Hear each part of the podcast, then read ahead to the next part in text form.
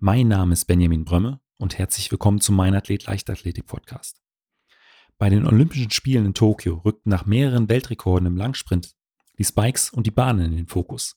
Nachdem wir uns in der letzten Folge über Laufschuhe mit einer Carbon-Zwischensohle unterhalten haben, geht es in dieser um Spikes und neuartige Bahnen. Außerdem sprechen wir über Sensoren in Laufbekleidung und Steffen berichtet über seinen Besuch im Training von Usain Bolt.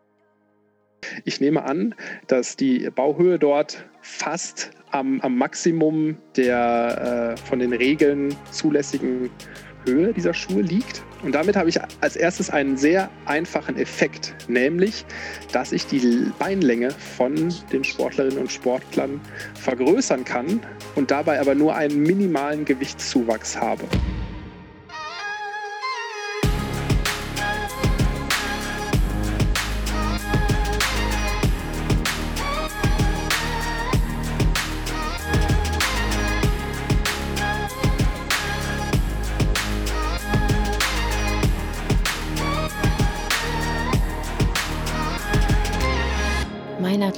Der Leichtathletik-Podcast aus Frankfurt am Main. Seit 2016 waren ja die, äh, du hast es schon angesprochen, die Laufschuhe für die Langstrecke da so ein bisschen im Fokus. Aber ich habe das Gefühl, dass seit den Olympischen Spielen in diesem Jahr auch die Spikes da so ein bisschen äh, ja, in den Mittelpunkt gerückt sind. Insbesondere auch der ähm, Dragonfly von Nike hat, hatte ja eine spezielle Form und äh, zudem auch die äh, vielen Weltrekorde, die äh, in diesem Jahr gebrochen wurden, insbesondere über die 400 Meter Hürden. Ähm, inwieweit ist denn da deiner Ansicht nach der Einfluss auf die Leistungen tatsächlich? Weil ich sag mal, ähm, die Strecken sind da schon ein Stück kürzer. Ähm, mit, äh, gut, bei den 400 Metern, äh, du hast das Laktat angesprochen, äh, geht es auch irgendwann um Ermüdung.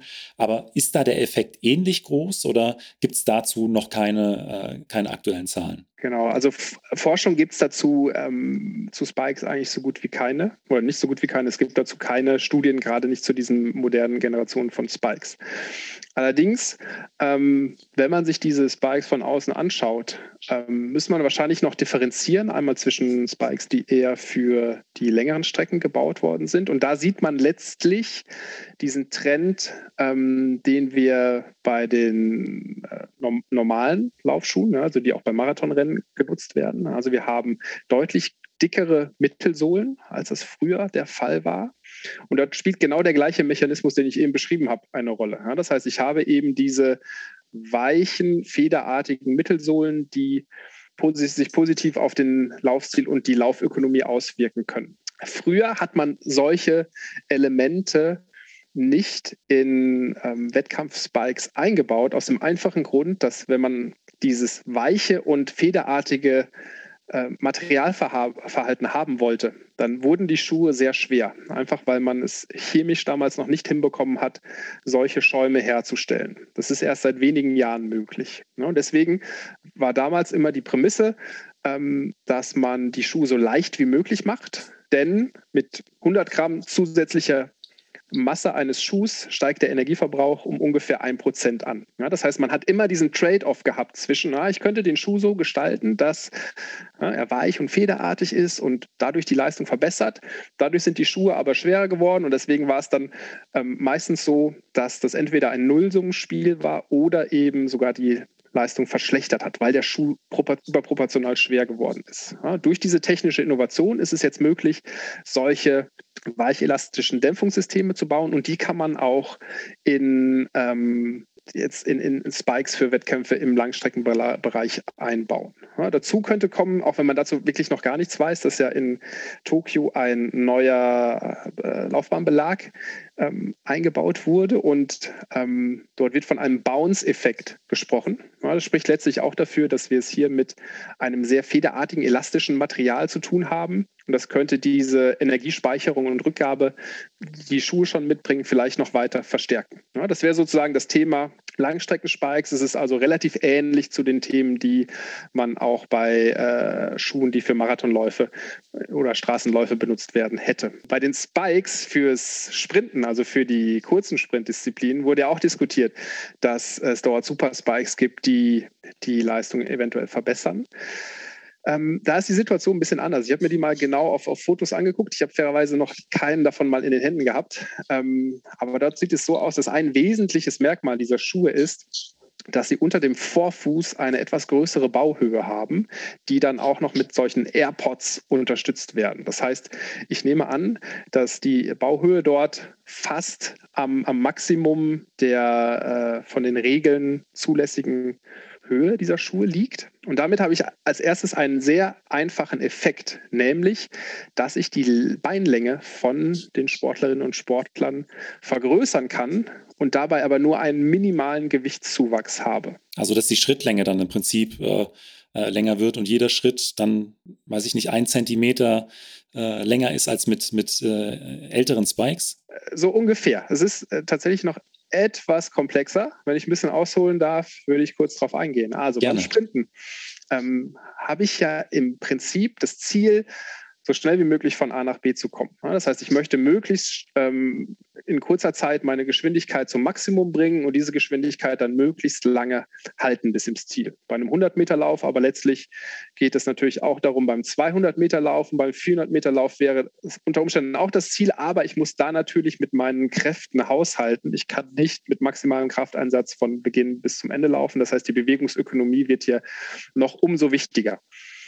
Und wie mache ich das? Letztlich kann ich meinen Körper nur beschleunigen, wenn ich am Boden bin. Und ich muss dabei mich so vom Boden abdrücken, dass ähm, auf meinen Körper eine Bodenreaktionskraft einwirkt. Also letztlich drücke ich mich ja vom Boden ab. Das heißt, ich wirke eine Kraft nach unten im Wesentlichen äh, aus und diese Kraft wirkt auf meinen Körper zurück und führt letztlich dazu, dass mein Körper beschleunigt wird. Wenn ich diese Kraft so auf dem Boden ausübe, dass diese Bodenreaktionskraft ähm, nach vorne äh, zeigt, ja, dann, also nach vorne oben natürlich, dann wird die Geschwindigkeit meines Körpers größer. Das passiert in der Beschleunigungsphase. Gleichzeitig muss ich aber auch immer einen gewissen Anteil meiner Kräfte nach oben richten, denn ähm, wenn ich das nicht tue, würde ich nicht durch die Luft fliegen und hätte keine Zeit, mein Bein wieder für den nächsten Bodenkontakt nach vorne zu positionieren. Ich würde einfach irgendwann auf der Nase liegen. Ja, das heißt, ähm, in der Zeit, wo ich auf dem Boden bin, will ich eigentlich versuchen, eine ausreichend große Menge Kraft nach oben zu orientieren, dass ich den nächsten Schritt setzen kann und möglichst viel von dieser Kraft nach vorne zu orientieren, damit ich beschleunige. Wenn ich jetzt aber beschleunige, werde ich natürlich schneller und mein Körper bewegt sich immer schneller über den, die Kontaktstelle am Boden, also über meine Füße hinweg. Das heißt, wenn ich schneller werde, ja, dadurch, dass sich meine Beinlänge ja nicht verändert, ähm, werden zwangsläufig die Bodenkontaktzeiten kürzer. Das heißt, weil ich schneller werde, werden die Bodenkontaktzeiten kürzer. Wichtig, nicht umgekehrt, auch wenn das viele Trainer denken. Ähm, also ich habe immer kürzere Zeit zur Verfügung, um diese Kräfte, von denen ich eben gesprochen habe, auf dem Boden auszuüben. Ja.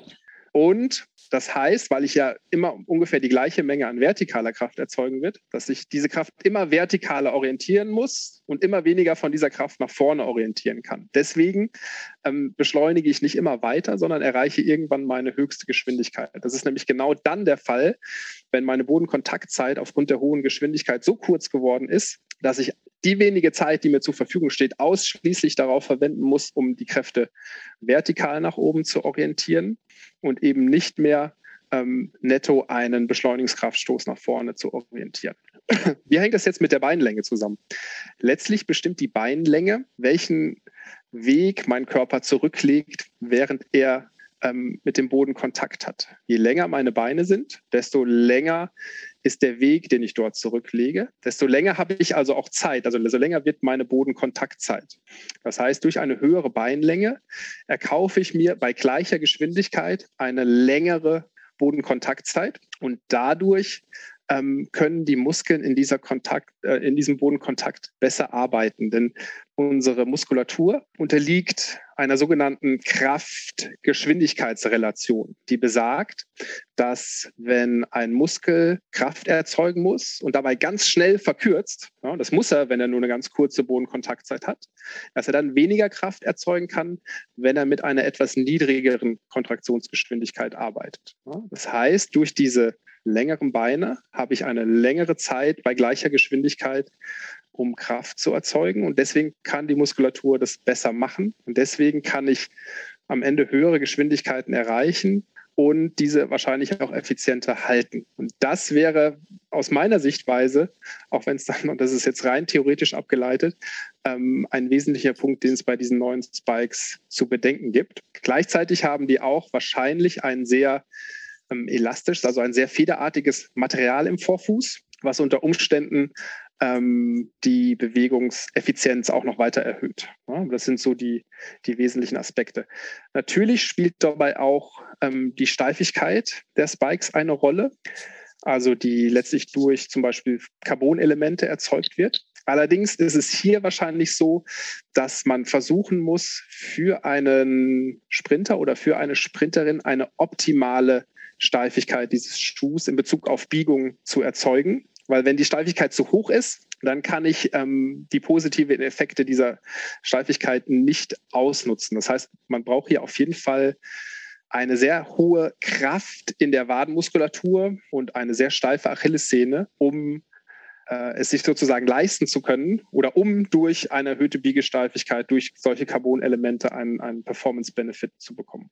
Was, äh, was dafür spricht, dass die, äh, durch, dass durch diese Schuhe die Höchstgeschwindigkeit noch ein bisschen nach oben äh, gedrückt wird, ist ja, dass auch äh, Elaine äh, Thompson bei einem äh, Diamond League Meeting jetzt unmittelbar nach den Olympischen Spielen als erste Frau äh, die 40 km/h äh, Schallmauer durchbrochen hat. Spricht auch ein Stück weit dafür, dass diese Schuhe da so die, die Höchstgeschwindigkeiten noch ein Stück weit nach oben drücken. Auf jeden Fall. Und es würde ja auch so passen, dass sie ähm, dann vielleicht keinen Vorteil in der Beschleunigungsphase hat. Das würde auch eigentlich zu, zu diesem theoretischen Framework, was ich da eben aufgebaut habe, ähm, passen. Und ja, mal gespannt, ob sie Vielleicht auch mit Verwendung von diesen Schuhen, wobei ich denke, dass da sicherlich auch andere Faktoren mit hineinspielen könnten. Ja. Ähm, Ob es da noch möglich sein wird, den Weltrekord der Frauen noch zu schlagen. Das wäre natürlich spektakulär. Aber man sieht äh, sowohl bei den Spikes als auch bei den äh, Schuhen für die Langstrecke, dass da unglaublich viel äh, Erforschung betrieben wird und ähm, ja, höchstwahrscheinlich auch äh, Sensorik äh, und andere Technik mit zum Spiel, äh, mit, mit ins Spiel kommt. Ähm, was äh, ist denn aus deiner Sicht da in der Zukunft für, ähm, ja, für die Sportler, für äh, Leistungssportler oder auch für ambitionierte Sportler zu erwarten an, an Sensorik in Trainingsbekleidung oder vielleicht auch in Schuhen? So ein Stück weit gibt es das ja heute auch schon, äh, dass man äh, die Belastung in den, in den Schuhsohlen äh, feststellen kann über Sensoren. Aber ähm, was erwartet uns denn da so in den nächsten 10, 15 äh, Jahren vielleicht? Ähm, ich denke, das werden sehr spannende Entwicklungen sein, weil eben diese Sensorik, die dort verwendet wird, das sind zum Beispiel Beschleunigungssensoren, das können ähm, Winkelgeschwindigkeitsmesssensorik sein. Das ist also Sensorik, die zum Beispiel teilweise in, in, niedrigerer Qualität auch schon in unseren Smartphones verbaut ist. Oder das können Druckmesssysteme sein oder Dehnungsmesssysteme, ähm, die zum Beispiel in Kleidung integriert werden oder auch alle mögliche Sensorik, die zum Beispiel unseren Schweiß analysiert und dort, wenn auch nur noch relativ grob im Moment, zum Beispiel Laktat messen kann. Das heißt, wir können uns darauf einstellen, dass während wir trainieren, ähm, Daten von uns erhoben werden weil solche Sensoren immer kleiner, leichter, ähm, energieeffizienter werden. Das heißt, man kann sie in der Zukunft wahrscheinlich in Sportkleidung integrieren, man kann sie viel leichter in Schuhe integrieren. Es gibt vielleicht spezielle äh, noch, noch, Schweißbänder, also ähnlich den, den Technologien, die es heute schon gibt, aber noch unauffälliger wahrscheinlich mit noch mehr verschiedenen Sensoren. Und damit werden noch umfangreicher Daten erzeugt werden. Ich würde sogar so weit gehen und sagen, in 20 bis 30 Jahren ist es zumindest technisch möglich, dass wir in jeder Trainingseinheit eine Bewegungsanalyse von uns machen können. Die Frage ist dann, was machen wir mit diesen Daten? Ja, das ist nämlich gar nicht so trivial. Man muss es ja natürlich schaffen, dass diese Daten einen Mehrwert erzeugen. Die Daten an sich liefern dort noch keinen Mehrwert. Ich denke, das kann man ähm, relativ leicht schaffen für FreizeitläuferInnen, die zum Beispiel normalerweise keinen Zugang zu einem Trainer oder einer Trainerin haben, die zum Beispiel ihre Lauftechnik sich einmal anschauen oder Veränderungen äh, sich anschauen, wenn die LäuferInnen ermüden. Das heißt, hier kann ich mir gut vorstellen, dass durch solche Sensorik der Laufstil, das Laufverhalten ähm, überwacht wird und entweder nach einer Trainingseinheit oder schon während der Trainingseinheit durch, keine Ahnung, Audio-Feedback oder andere Arten des Feedbacks, vielleicht durch eine Augmented Reality-Brille, die man trägt, ähm, Feedback gegeben wird zum Laufstil und dass dadurch ähm, eine Verbesserung zum Beispiel auch im Bereich der Verletzungsproblematik geschaffen werden kann. Viel schwieriger ist es wahrscheinlich ähm, im Hochleistungssport, wo die Athleten natürlich und auch die Athletinnen ähm, schon sehr viel trainieren, ein, ein sehr gut ausgeprägtes ähm, Körperbewusstsein haben, mit sehr erfahrenen Trainerinnen und Trainern zusammenarbeiten ähm, und wo es auch schon über Jahrzehnte ähm, gewachsene Erfahrungen gibt, wie man auch in Teams mit Mediziner, Medizinerinnen oder Physiotherapeutinnen oder anderen Diagnostikern, ne, nicht zuletzt Biomechanikern, ähm, zusammenarbeiten. Das heißt, hier noch etwas herauszukitzeln, ist gar nicht so einfach, weil wir nicht vergessen dürfen, dass in unserem Körper nicht Dutzende von Sensoren, sondern Tausende oder Millionen von Sensoren sitzen, die unserem Gehirn permanent Informationen liefern darüber, wie wir uns bewegen. Das heißt, dieses System gerade bei, bei HochleistungssportlerInnen äh, noch zu verbessern, ist gar nicht so einfach. Trotzdem sehe ich hier Möglichkeiten, Dinge, die man sonst vielleicht etwas zu spät sieht, ja, weil eben TrainerInnen jetzt auch nicht permanent dabei sind. Ähm, also Veränderungen in der Bewegung, die vielleicht zu Verletzungen führen, frühzeitiger zu erkennen und Gegenmaßnahmen betreiben zu können. Ja, und da sehe ich einen hohen Benefit, den einfach diese Vielzahl an Daten, die wir dann tatsächlich auch abspeichern können, äh, erzeugen kann. Aber auch hier braucht man eine Menge an Forschung, um dort das Verständnis zu schaffen. Das heißt, hier muss ich eigentlich das, was ähm, im, in der klassischen Art, wie man äh, Menschen gecoacht hat und analysiert hat, diese Erfahrungswerte muss ich hier wahrscheinlich erst noch in den nächsten Jahren aufbauen. Aber dann sehe ich dort auf jeden Fall auch Potenzial im Hochleistungssport. Allerdings ist es gar nicht so leicht zu realisieren, weil diese Erfahrungswerte bedürfen natürlich auch gewissen Ressourcen. Das heißt, hier müssen sich Forscherinnen und Forscher erstmal mit beschäftigen dürfen und es ähm, darf nicht erwartet werden, dass direkt, nur weil ich solche Sensoren und solche Daten erhebe, da auch schon eine Verbesserung eintritt. Ja, das heißt, man braucht hier auch eine gewisse Zeit, um mit den Daten arbeiten zu können, um vielleicht zum Beispiel auch ähm, künstliche Intelligenz geschickt auszunutzen. Ja, das ist aber auch nichts, was von heute auf morgen einen, einen Mehrwert bringt.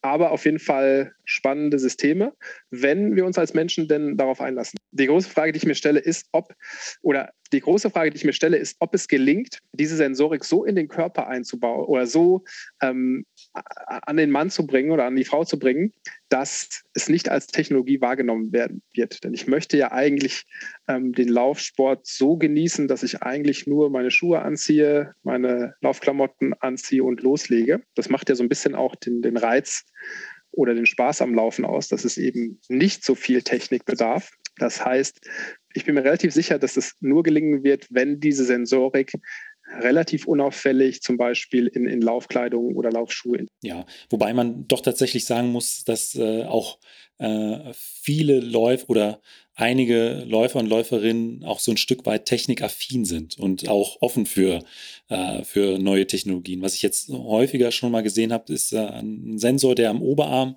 äh, ja angeklebt wird mit äh, auch einer äh, feinen Nadel, müsste das sein, die äh, die Haut durchstößt und über die der Blutzuck Blutzuckerspiegel gemessen wird während der Trainingseinheit oder im Prinzip über den ganzen Tag. Ähm, also so ein Stück weit gibt es ja diese Technologien schon heute.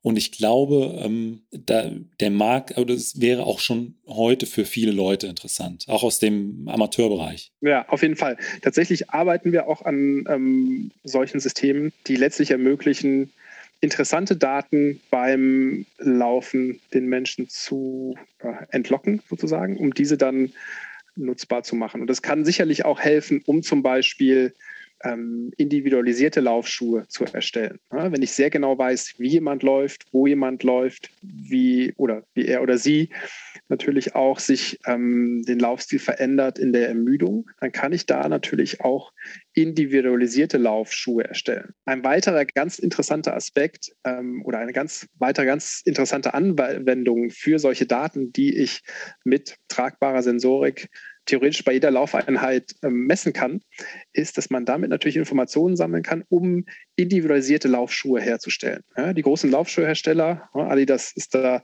tatsächlich ganz weit vorne dabei, ähm, können in der Zukunft Schuhe deutlich individualisierter herstellen. Adidas hat zum Beispiel gerade eine Methode entwickelt, mit der Schuhsohlen 3D gedruckt werden können, mit der sie theoretisch eine, eine unglaublich große Menge an verschiedenen Varianten von Sohlen herstellen können und somit theoretisch die optimale Schuhsohle für jeden Läufer und jede Läuferin schaffen können. Die Frage ist allerdings, und das ist tatsächlich dann ganz direkt an meinem Forschungsthema, wie müssen denn diese Schuhe gebaut sein, dass sie vielleicht das Verletzungsrisiko für eine Läuferin oder einen Läufer verringern. Und da glaube ich, dass wenn man ähm, theoretisch in jeder Laufeinheit Daten sammeln kann auf der Art und Weise, wie jemand läuft, wie sich der Laufstil verändert in Ermüdung, ähm, dass man dann diese Daten nutzen kann, um da ein viel besseres Verständnis zu schaffen und vielleicht auch Feedback-Schleifen schaffen kann, die dann zum Beispiel auch mit künstlicher Intelligenz arbeiten,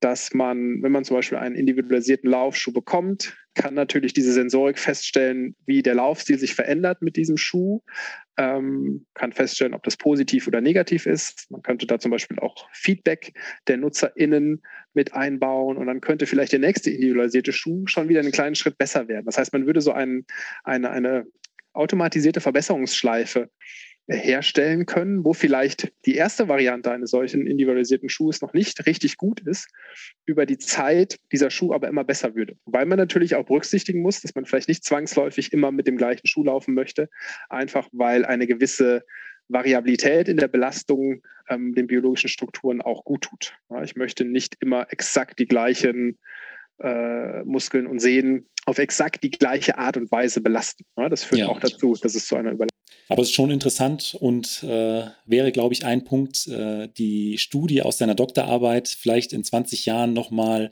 äh, zu wiederholen mit den dann aktuellen Schuhen, ob, um, um dann zu sehen, ob die Verletzungsraten bei Läuferinnen und Läufern immer noch so hoch sind oder ob das Ganze durch diese neuen Technologien so ein Stück weit nach unten gedrückt wurde. Ja, das ist letztlich der, der Gradmesser, an dem sich äh, unsere Forschung messen lassen muss. Das stimmt.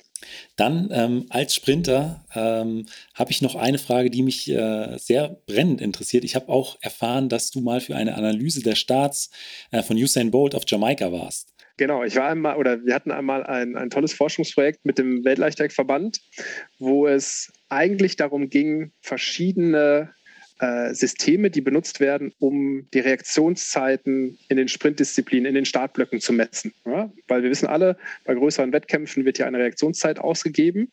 Was viele vielleicht aber nicht wissen, ist, dass es ähm, mehrere Hersteller gibt für diese Reaktionszeitmesssysteme und die benutzen teilweise recht unterschiedliche Sensorik. Und die Art und Weise, wie diese Sensordaten ausgewertet werden, ist auch nicht standardisiert. Das heißt, vor zehn Jahren konnte es durchaus sein, dass wenn ich exakt den gleichen Start durchgeführt habe auf einem Startblock, ich eine andere Reaktionszeit ausgegeben bekommen hätte als auf einem anderen Startblock. Ja, und weil vor ungefähr genau dieser Zeit ja auch die Fehlstartregel deutlich äh, verschärft worden ist, hatte dann die IAF ein Interesse, also damals war es noch die IAF, heute World Athletics, ähm, eine Methode zu finden, wie man diese Unterschiedlichkeit in dem Messsystem verringern konnte. Und wir wollten dann einen Startroboter bauen oder haben das auch getan und brauchten für diesen Startroboter aber realistische Inputdaten. Ja? Und ähm, um die auch wirklich zu bekommen von den weltbesten Athleten, hat uns der Weltleichtathletikverband damals ermöglicht, dass ich mit einem Kollegen äh, mit ganz viel Messequipment nach Jamaika reisen konnte und dort ähm, an zwei Tagen mit Usain Bolt und seiner Trainingsgruppe, da war auch Johann Blake noch mit dabei, und noch einige andere Weltklasse-Sprinterinnen und Sprinter. Und wir haben ähm, dort deren Sprintstartkinetik untersucht. Also auf welche Art und Weise äh, Kräfte auf die Startblöcke ausgeübt worden sind. Ja, weil das ist, brauchten wir, um eben diesen Startroboter verbessern zu können. Ähm, ja, und dafür, das war ein großes Abenteuer. Ich sage immer noch, dass es wahrscheinlich einige der stressigsten Tage in meinem Leben gewesen sind, weil wir hatten so Equipment, was ungefähr fast 100 Kilo schwer war, auf neun, neun äh, Gepäckstücke verteilt. Und weil wir den Flug nicht selber gebucht haben, war das auch so eine kleine Weltreise, wo wir von Frankfurt nach London, nach Miami, nach Kingston geflogen sind. Das wichtigste Teil ähm, ist natürlich verloren gegangen beim, bei diesem Flug und kam dann erst zwei Stunden vor die, die Messung, bevor die Messung mit Usain Bolt gestartet ist, erst am Flughafen an. Ähm, wir haben unser Equipment noch nie vorher und nie nachher so schnell aufgebaut. Aber es hat alles gut funktioniert, aber äh, man kann sich vorstellen, dass das ein bisschen stressig Absolut. war. ähm, ja, und das war ein, ein, spannendes Erlebnis auf jeden Fall. Wie war es so, da äh, ja mal so für ein, zwei Tage Teil äh, oder ja ein Teil dieser Trainingsgruppe zu sein? Ähm, ich fand es eigentlich faszinierend. Äh, zwei wesentliche Aspekte, die ich da so mitgenommen habe. Zum einen ähm, okay, da sind die Jamaikaner vielleicht erwöhnt, wie, wie, grundsätzlich entspannt diese Leute da waren. Ne? Weil ich glaube, unser Besuch ist von der, vom Weltverband schon irgendwie angekündigt worden. Aber als wir dann dort auf dem Trainingsplatz standen, hatte ich so den Eindruck, als ähm, hätten die sich da gerade in dem Moment dann wieder daran erinnert. Es war aber dann gar kein Problem. Glenn Mills hat dann einfach gesagt, ähm, ja, Glenn Mills ist der, der Trainer, der Trainer gewesen. Ja. ja. Männer, gar kein Problem. Das machen wir morgen und übermorgen jeweils vor, der, vor dem eigentlichen Training. Ja ich könnte mir vorstellen, also ich habe auch, auch, Studien in Deutschland mit, mit wirklich ähm, der Nationalmannschaft gemacht. Da war so das, das Finden des optimalen Zeitpunkts für solche Analysen immer, immer recht schwierig, sag ich mal. Und ich fand es erstmal schon mal äh, ziemlich cool, dass sie da das so spontan eigentlich eingebaut haben. Die weitere große Sache, die wirklich sehr auffällig war, war eigentlich, wie ähm, einfach dort die Trainingsmöglichkeiten gehalten waren. Also muss man wirklich sagen, obwohl das ja wahrscheinlich, Usain Bolt wird ja wahrscheinlich nicht auf dem schlechtesten äh, Sportplatz auf Jamaika trainieren. Ja, und das war so ein Sportgelände, was auf der Universität in Kingston eingerichtet war. Aber das war im Wesentlichen eine Kunststoffbahn und außenrum war ein Parkplatz. Ich kann mich ehrlich gesagt nicht erinnern, dass ich dort ähm, größere Sanitäranlagen gesehen hätte oder andere Sachen, die jetzt bei uns vielleicht zu einem, zu einem Trainingsplatz irgendwie mit dazugehören. Ich hatte, wir hatten wirklich Probleme, Steckdosen zu finden, um unser Equipment anzuschließen. Also es waren wirklich rudimentär. Äh, relativ rudimentäre Anlagen. Also ich glaube, dass äh, wir in Deutschland uns da sehr, sehr glücklich schätzen können, also aus der Perspektive gesehen, was für, für tolle Sportanlagen wir eigentlich haben. Ja, ich, ich äh, verfolge so äh, den YouTube-Kanal von Julian Forty, ist auch ein 9-Sekunden-Sprinter äh, aus Jamaika. Ähm, und äh, die meisten Trainingseinheiten absolviert er, das, was man äh, über den Kanal sieht, tatsächlich auch auf einem Grastrack. Also, ähm, und das drumherum sieht jetzt auch, glaube ich, ähnlich aus wie das, was du beschrieben hast. Also, es scheint dann tatsächlich so da der Standard zu sein. Gras, also es gab auch einen Grastrack, der dann direkt neben dem Stadion war, aber auch das war eigentlich, ich sag mal so, schon ein gepflegter Rasen, ähm, aber auch nicht viel mehr wo dann äh, auch viel wahrscheinlich barfuß trainiert wurde. Ne? Ist vielleicht gar nicht so, ja. äh, so verkehrt. Wobei fairerweise das ja auch in Deutschland Usus ist, dass man sagt, hey, ich gehe vielleicht ein- und auslaufen oder mache vielleicht auch mal ein paar Läufe barfuß, um vielleicht die Fußmuskulatur zu stärken. Und das macht auch sehr viel Sinn. Rasendiagonale immer nochmal genau. nach dem Training. Ja, aber es macht natürlich vielleicht auch, hm, wenn das in Jamaika vielleicht schon von klein auf, also von Kindesalter, der Standard ist, dass ich vielleicht erstmal ohne Schuhe äh, trainiere und sprinte, ähm, dann ist es schon, glaube ich, nicht verkehrt, weil es natürlich dann von klein auf dazu führt, dass die Fußmuskulatur gestärkt wird, die Knochen im Fuß härter werden, ähm, die Achillessehne vielleicht etwas steifer ist. Also das ist sicherlich ein systemischer Faktor, der vielleicht Jamaika noch von Deutschland unterschieden hat. Und auch meiner Meinung nach einer, ähm, eine der ganz wichtigen Sachen, die zum Beispiel dieser Barfußlaufbuben mitgebracht hat, dass man heutzutage, glaube ich, bei Kindern und jungen Menschen ein ganz anderes Verständnis hat, was denn gutes Schuhwerk für diese ist, im Alltag, aber auch im Sport.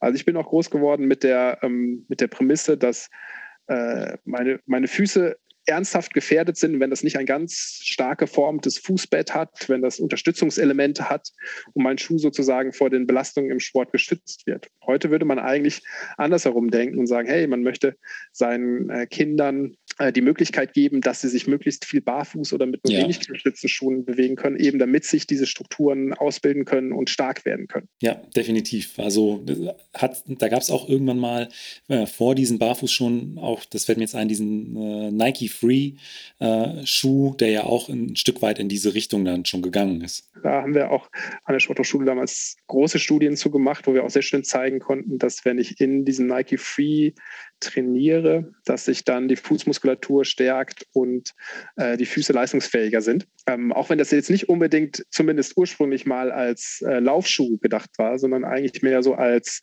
ja, mein, äh, der Professor Brüngmann hat immer gesagt, ein, ein Kraftraum für die Füße, ja, also sozusagen als ein, ein, Zusatzelement zum Training, mit dem ich die Füße stärken kann.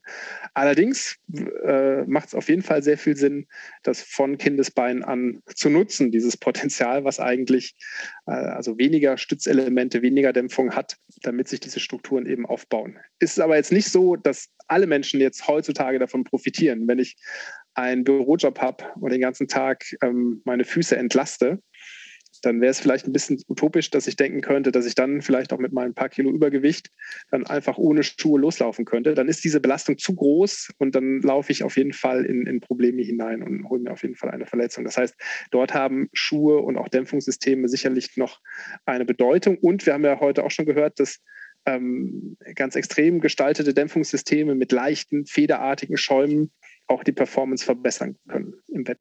Dann würde ich vorschlagen, kommen wir jetzt zu den äh, fünf Fragen, die ich jedem meiner Gäste stelle. Bei dir sind die ein Stück weit umgemünzt auf äh, äh deine Tätig Tätigkeit im Forschungsbereich. Und ähm, deshalb ist heute die erste Frage, ähm, was war denn bisher dein spannendstes äh, Forschungsergebnis? Also irgendwas, mit dem du vielleicht äh, im Vorfeld der Studie überhaupt nicht gerechnet hast oder ja, irgendwas aus diesem Bereich? Ähm, na, es gab natürlich auf jeden Fall sehr viele spannende Forschungsprojekte. Also zum Beispiel das, was wir eben über Usain Bolt gesprochen haben, oder wir haben äh, auch mit Kollegen an der Sporthochschule ein ganz spannendes äh, Studie zu Markus Rehm als Weitspringer gemacht. Ähm, ein Ergebnis, was ich immer noch glaube, dass das sozusagen die, den größten Impact haben könnte, ist eigentlich dieses Ergebnis, von dem ich eben gesprochen habe, was in Zusammenarbeit mit der Doktorarbeit von Maximilian Sanno entstanden ist, nämlich dass sich die die Art, wie wir laufen, äh, im Ermüdungszustand verändert und dass das in eine Situation hineingeht, die ähm, den Energieverbrauch beim Laufen vergrößert. Und da ist es sicherlich total spannend. Ähm, das haben wir auch sind wir relativ naiv rangegangen. Wir wollten einfach schauen, hey, was verändert sich denn beim Laufen? Als wir dann in den Daten gesehen haben, oh, das ist ja spektakulär, das ist ja total spannend, wie sich ähm, diese Art, wie wir Energie an den Gelenken erzeugen, verschiebt weg von dem Sprunggelenk hin zum Knie und zum Hüftgelenk. Ähm, das ist so dieses Ergebnis im Detail. Ähm, dass das eigentlich sehr systematisch war, auch bei ähm, vielen Läufern, dass das allerdings bei Freizeitläufern stärker ausgeprägt war als bei Wettkampfläufern. Und das ist sicherlich ein, ein spannendes Ergebnis, was auch meine Arbeit in den nächsten Jahren prägen wird, weil dort kann man natürlich dann schauen, welche Effekte haben verschiedene Schuheigenschaften. Kann ich hier durch ein spezielles Krafttraining etwas verändern? Reicht es vielleicht aus, einfach LäuferInnen dort Feedback zu geben, dass diese Veränderung passiert und können sie dann sozusagen länger in ihrem ähm, nicht ermüdeten Laufstil weiterlaufen. Also das ist sicherlich ein, ein spannendes Forschungsergebnis, was sozusagen einen, einen sehr interessanten Forschungsbereich aufgemacht hat. Gerade auch, weil es hier mittlerweile ähm, einfacher geworden ist, das zu studieren, weil die Möglichkeiten, Bewegungsanalysen durchzuführen, auch im ermüdeten Zustand deutlich einfacher geworden sind in den letzten Jahren. Und auf der anderen Seite gab es äh, in der Vergangenheit irgendeine Studie, ähm, wo sie sich vielleicht oder wo du dir vielleicht so ein Stück weit mehr erhofft hast? Ja, ähm, vielleicht keine klassische wissenschaftliche Studie, sondern vielleicht eher ein Projekt. Wir hatten vor einigen Jahren auch mal die Situation, dass ein sehr guter Sportler mit einseitiger Oberschenkelamputation, ja, tatsächlich auch ein, ein Paralympicsieger, zu uns gekommen ist und gesagt hat, hier, Biomechaniker, ich habe hier verschiedene Varianten von meiner Prothese, die ich auf unterschiedliche Art und Weise an meinen äh, Prothesenschaft anbringen kann. Und also ich kann letztlich habe ich so vier, fünf verschiedene Einstellungen meines Prothesensystems und ich möchte nochmal bei den Paralympics äh, gewinnen. Äh, ich versuche, würde jetzt gerne die optimale Protheseneinstellung haben. Ne? Wir waren dann noch relativ jung, motiviert, haben gesagt, klar, machen wir. Wir hatten die Möglichkeit, weil wir sowieso unser gesamtes Messequipment aufgebaut haben, zu sagen, hier komm, wir, wir untersuchen dich mit, haben wirklich unglaublich viel Zeit und Arbeit in diese äh, Datenerhebung und Auswertung reingesteckt. Und letztendlich war es aber so, dass wir ihm hinterher keine eindeutige Empfehlung geben konnten. Und das liegt einfach daran, dass ähm, die sportliche Leistung von unglaublich vielen Faktoren beeinflusst ist, gerade wenn es darum geht, Leistung mit maximaler Intensität abzurufen. Ja, das heißt, äh, der Athlet hat damals äh, maximale Sprints aus dem Startblock durchgeführt und auch Weitsprünge, weil er auch Weitspringer war. Und wir haben dann diese verschiedenen Varianten durchgespielt. Aber auch wenn wir uns da viel Zeit für genommen haben, ich glaube zwei Tagen insgesamt, gibt es bestimmte Faktoren, wie zum Beispiel die, die Varianz, die man hat von Versuch zu Versuch. Ja, wenn ich einen Sprint durchführe, ist der nicht zwangsläufig exakt der gleiche wie der nächste. Wenn ich so ein Pro Programm durchmache, werde ich natürlich irgendwann müde. Ähm, ich brauche unter Umständen auch eine gewisse Gewöhnungszeit an eine neue Protheseneinstellung. Das heißt, es gab andere Faktoren, die auch das Ergebnis verändert haben. Und wir konnten hinterher nicht genau wissen, okay, sind es diese Faktoren gewesen oder war es tatsächlich der Effekt der Protheseneinstellung? Und konnten ihnen dann einfach keine keinen Hinweis geben. Das zeigt wiederum, dass so ein äh, Gefühl, was der Mensch hat, ähm, weil er einfach sehr viel Erfahrung hat und einfach über sehr viele Sensoren im Körper verfügt, ja.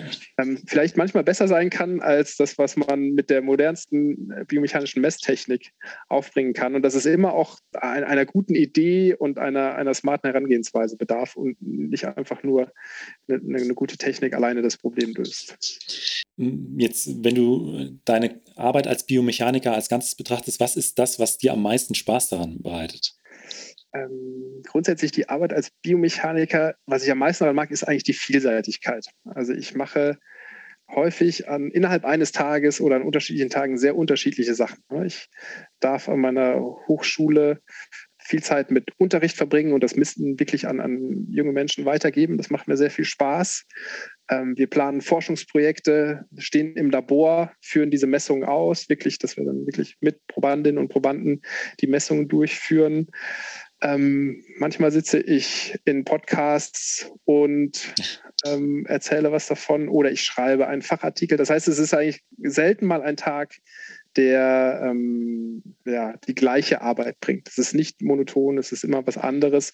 Und ich darf natürlich in meiner Arbeit mich ständig mit neuen, neuen Dingen beschäftigen, muss quasi zwangsläufig dazulernen. Das ist aber ja eigentlich toll, dass man sich sozusagen immer weiterentwickeln muss und ständig neue Dinge lernt. Und auf der anderen Seite gibt es aber auch bestimmte Punkte, die du gerne streichen äh, würdest, wenn es möglich wäre. Also irgendwelche, vielleicht auch Kleinigkeiten, die so ein Stück weit vielleicht auch lästig sind. Ja, letztlich wahrscheinlich das, was in den meisten Berufen irgendwie keinen Spaß macht. Also äh, Papierkram, irgendwelche Formalitäten irgendwie klären irgendwelche Berichte schreiben, wo man weiß, dass sie wahrscheinlich sowieso keiner liest, sondern die nur abgefasst werden müssen, weil das vorgesehen ist. Solche Sachen kann man natürlich auf jeden Fall sich sparen. Aber es ist tatsächlich relativ wenig, was ich da und dann äh, kommen wir jetzt zur letzten Frage und die ist, ähm, was würdest du äh, anderen mit auf den Weg geben wollen, die sich ebenfalls ja so ein Stück weit intensiver mit der Biomechanik beschäftigen wollen und ja eventuell auch in die, in die Forschung einsteigen möchten? Ich will eigentlich zwei Sachen grundsätzlich sagen. Ich glaube, dass Biomechanik ultra wichtig ist, wenn man ähm, verstehen will, wie man als Mensch funktioniert und damit ist es auch unglaublich wichtig für alle Trainerinnen und Trainer. Es gibt tolle Biomechanik-Bücher, Lesen hilft auf jeden Fall. Es gibt allerdings mittlerweile auch auf YouTube tolle Vorträge, ähm, auch wenn die häufig auf, auf Englisch sind. Wenn man sich da tiefergehend mit beschäftigen möchte und vielleicht später auch mal in die Forschung einsteigen möchte, vielleicht ähm, im, im, Leistungssport, aber es gibt auch eine immer weiter wachsende Industrie, die sich zum Beispiel mit solchen Sensorsystemen, die man im Sport benutzen kann, beschäftigt, dann empfehle ich natürlich irgendwie ein, ein Studium durchzuführen, wo ich mich mit Biomechanik beschäftigen kann. Das Beste ist dabei natürlich ähm, der Biomechanik Bachelor of Engineering Studiengang an der Hochschule in Offenburg. Das ist momentan der einzige Studiengang in Deutschland, der sich ausschließlich mit Biomechanik beschäftigt und der hat eine relativ starke ingenieurswissenschaftliche Prägung. Also ähm, lerne ich da durchaus, was ich auch in anderen Berufsgebieten einsetzen könnte. Wobei es natürlich auch ein Sportstudium dort weiterhilft. Dort habe ich auf jeden Fall immer Biomechanikanteile dabei. Und es gibt auch einige spannende Masterstudiengänge, zum Beispiel im Bereich der Sporttechnologie, die sich intensiv mit Biomechanik auseinandersetzen. Falls da Fragen gibt, schreiben Sie mir gerne eine eine eine E-Mail und da kann ich gerne hier auch mal hier unter Tipps geben, was man machen kann, um sozusagen in die Biomechanik reinzukommen und sich durchaus auch in der Forschung zu engagieren. Da helfe ich immer gerne. Dann würde ich die auch direkt mit in die Shownotes der Folge reinpacken. Auf jeden Fall, sehr gerne. Dann an dieser Stelle vielen Dank für das Interview. Ich habe zu danken. Vielen Dank für die Zeit. Falls euch die Folge gefallen hat und ihr den Meinathlet Leichtathletik Podcast unterstützen möchtet, gebt mir doch einfach eine Bewertung auf Apple Podcast, erzählt euren Freunden davon oder schreibt mir über Instagram oder per E-Mail. Vielen Dank und bis zum nächsten Mal.